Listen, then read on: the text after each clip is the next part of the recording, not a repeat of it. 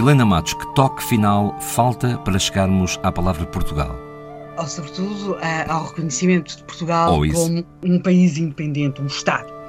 Bem, aí vamos ter de viajar outra vez, vamos para Zamora, 4 e 5 de outubro de 1143, em Zamora. É novamente um encontro entre Afonso VII e Dom Afonso Henriques. Temos de perceber que agora a situação já é muito diferente do encontro de Tui. Aí, em Tui, do Afonso Henriques era um jovem guerreiro que tinha sido levado pelo entusiasmo das suas primeiras vitórias e que, muito imprudentemente, se calhar, tinha entrado e desafiado um rei muito mais poderoso e do qual ele era vassalo. Em Zamora as coisas já estão diferentes. Dom Afonso Henriques uh, ampliou muito aquilo que era o território do chamado Condado Portugalense. Em 1143 ele há três anos que assina como rei.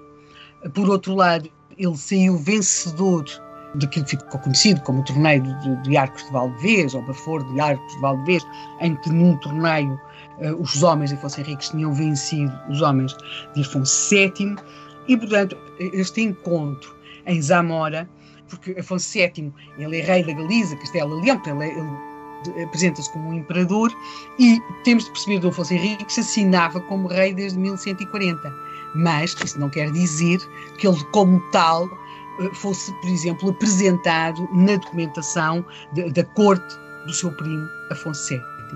E é isso que vai acontecer a partir deste Tratado de Zamora.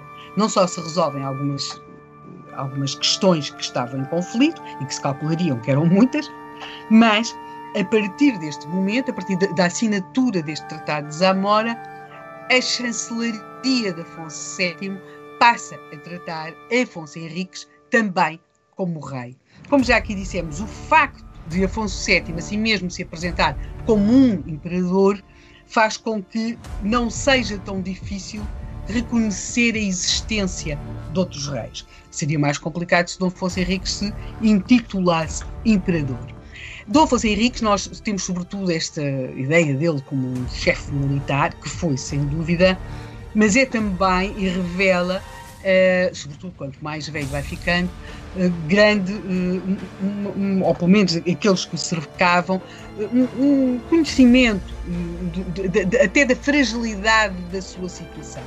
E o que é que isto leva? É que Dom Afonso Henriques, ao mesmo tempo que é reconhecido como rei pela chancelaria de Afonso VII, ele, e, e, ele aí deixa de ser propriamente um vassalo de Afonso VII, e imediatamente se declara vassalo do Papa.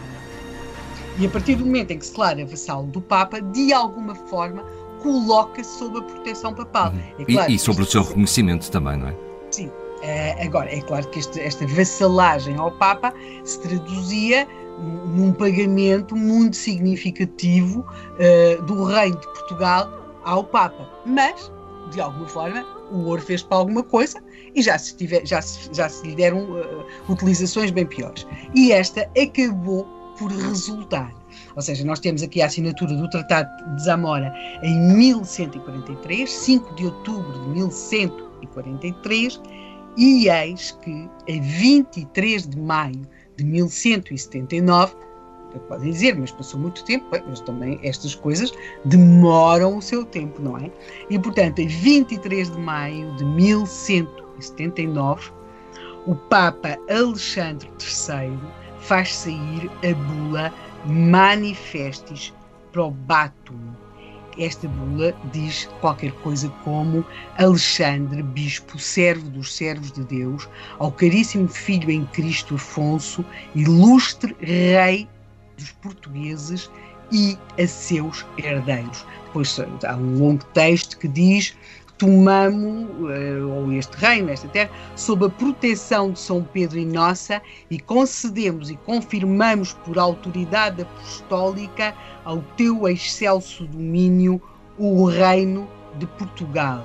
Portanto, em 23 de maio de 1179, o Reino de Portugal é reconhecido na bula Manifestis Probatum. Nós começámos com aquilo que foi a primeira tarde portuguesa na Batalha de São Bento, acabamos com o reconhecimento do Reino de Portugal a 23 de maio de 1179, transversal a todos estes acontecimentos, é um homem, Dom Afonso Henriques. Temos de reconhecer que há quem tenha ficado na história por muito menos. E o melhor livro de história não contaria isto desta maneira. E é sempre assim, aqui na Antena 1, com Helena Matos.